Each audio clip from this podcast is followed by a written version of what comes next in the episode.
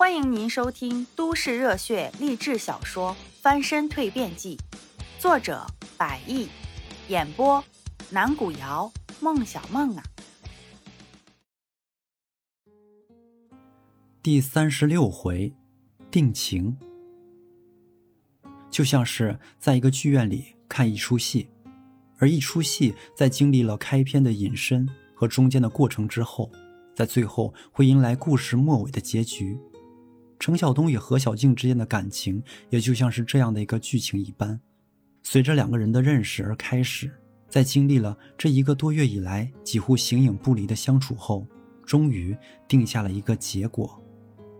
嗯，何小静一脸微笑的看着面前的程晓东：“我们来一个约定吧，怎么样？”“呃，什么约定？”“哎呀，快点伸出你的左手啊！”“哦。”程晓东顿了顿。只见面前的何小静右手已经在跟前伸直，于是他也伸出了左手，两个人两只手相互面对着，然后碰撞在一起，一阵响亮的声音回荡在屋内。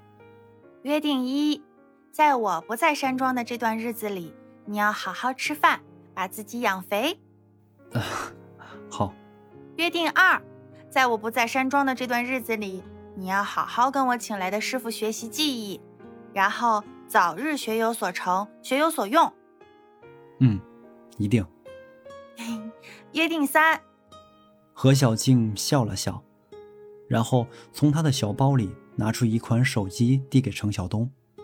你必须每天跟我保持联系，不能中断。短信回复一字一秒，而且一条的回复之间不能超过两分钟。啊，约定四。嗯，就这么，在接下来的时间里，程晓东着实是接了不下十条的约定。与其说是他与何小静两人之间的约定，倒不如形象一些，是针对即将的短暂分别，何小静对他的管教。要说之前何小静没有权利去过问程晓东太多的事情，更没有管教他的权限，而如今已然不同了。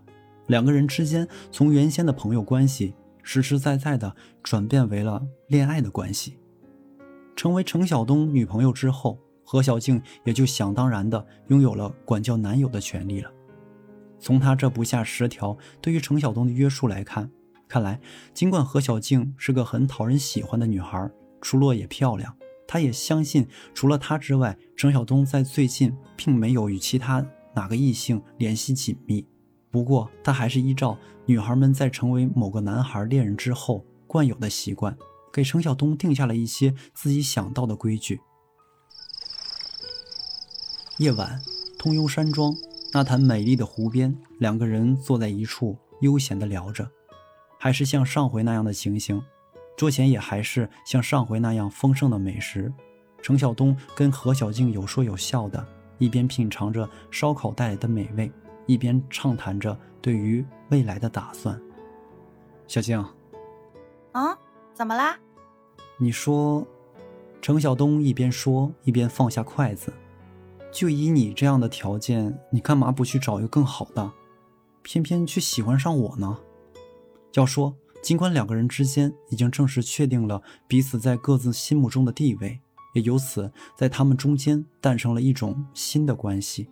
而因为这样的一个新关系，程晓东也正式的成为了何小静的男朋友。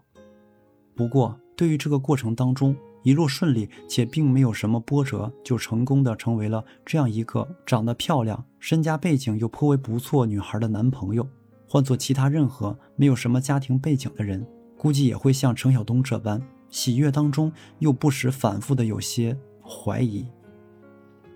在程晓东看来。能认识何小静这样长得漂亮且心地善良的女孩，这本身就已经可以说是瞎猫碰上耗子了，走了难得的好运。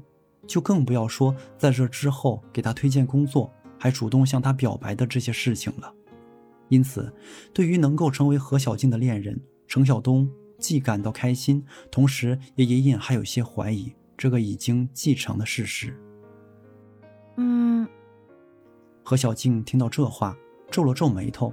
她放下筷子，认真的看着面前的程晓东，然后继续往下说道：“你觉得呢？”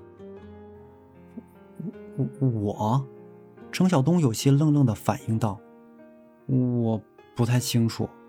我此前一直觉得自己高中没读完，没学历，之后也没去什么技术学校学什么技术。来到北京之后，还没遇到你之前，在招聘市场上处处碰壁。我实在想不到你是看上我哪一点了。”哦，那何小静顿了顿，然后很正式的回答。那要是我跟你说，我仅仅只是看上了你的人，我不在乎你身上的一些缺点，就包括你刚才所说的那些，你相信吗？嗯，我相信。程晓东一边说，一边抓了抓头发，又有那么一点点的不信。为什么又有那么一点点不信？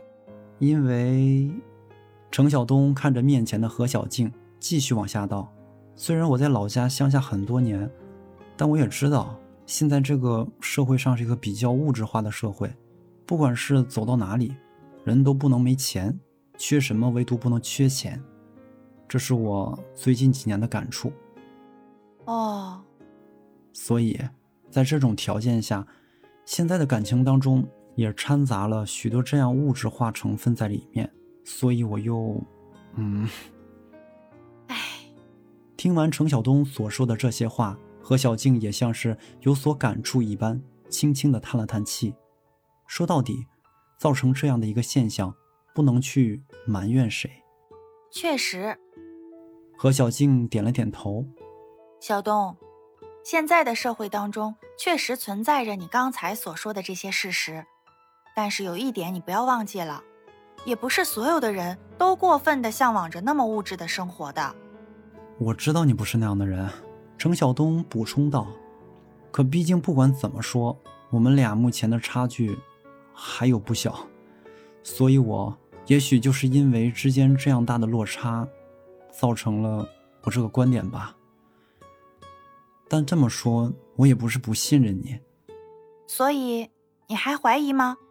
我不是怀疑你刚才的话，更不会去怀疑你的人，而是怀疑我自己。”程晓东一边说，一边轻轻的摇了摇头。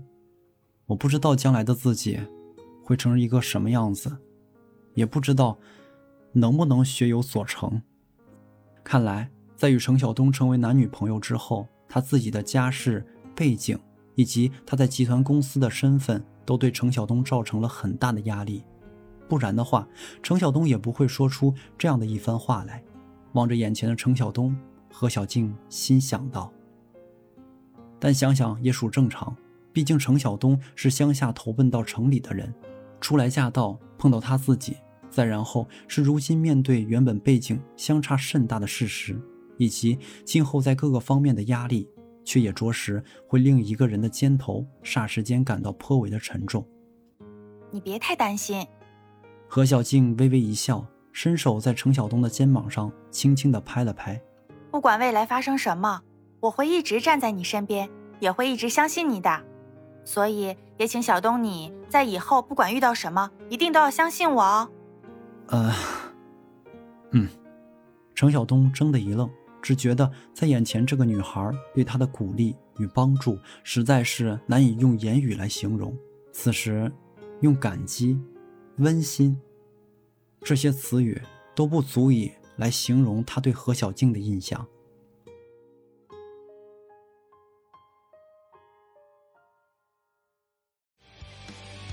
本集已经播讲完毕，如果您喜欢，记得订阅专辑哦，下集故事等着你。